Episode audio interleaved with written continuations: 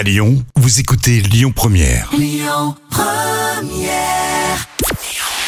Bonjour Rémi, bonjour Jam, c'est France 2 qui s'est imposé hier soir avec euh, la série Le Code qui a rassemblé euh, 2 millions et demi de personnes. Ça re- représente 13% de part d'audience. Derrière, on retrouve retrouve TF1 avec une autre série, The Resident.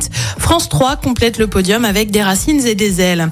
Euh, TF1 partage la Coupe du Monde de rugby. Et oui, au départ, la une était seule détentrice hein, des droits télé, mais finalement, le groupe a annoncé avoir proposé des matchs à d'autres groupes, en l'occurrence M6 et France Télé. La TF1 diffusera 20 des 48 matchs, donc 14 en prime, entre le 8 septembre et le 7 octobre, notamment euh, France-Nouvelle-Zélande, par exemple, le 8 septembre. La une a également les droits pour les deux meilleurs quarts de finale, les deux- demi et la finale, bien évidemment.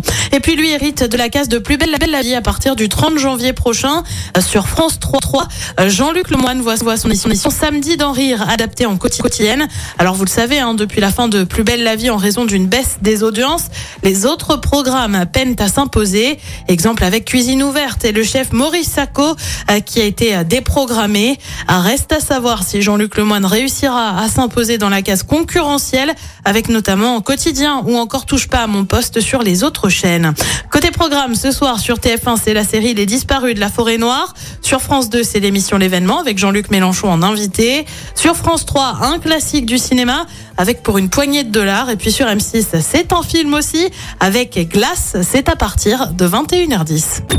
Écoutez votre radio Lyon Première en direct sur l'application Lyon Première, lyonpremière.fr et bien sûr à Lyon sur 90.2 FM et en DAB+.